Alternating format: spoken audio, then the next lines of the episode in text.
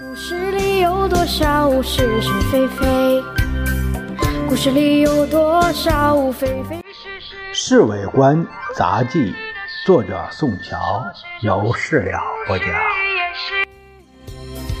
故事里的事，说不是就不是，是也不是。政。学系人物的手段真是神出鬼没。张群今天忽然向先生推荐陈诚代替熊式辉当东北九省行政长官，另外还兼东北行营主任。当他向先生提出这个意见的时候，先生笑着问他是否已经征得陈诚的同意。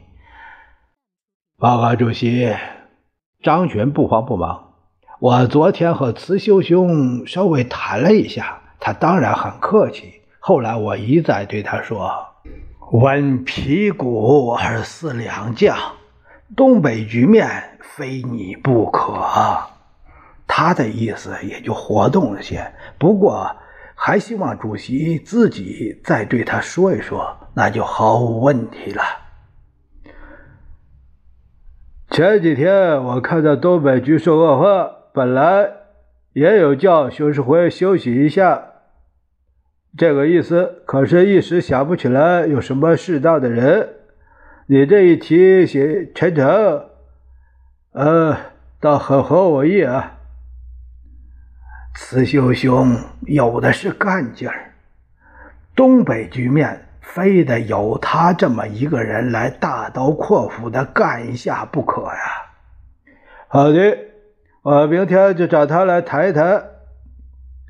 那那我就静听主席的消息。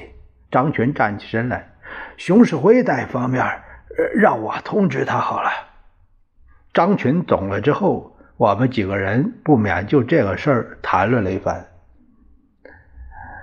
张群这家伙，倒是很大方啊，居然保荐陈诚来做方面大员。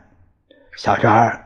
你可别把张群那捧得那么高。老杨说：“他这明明是借刀杀人呐！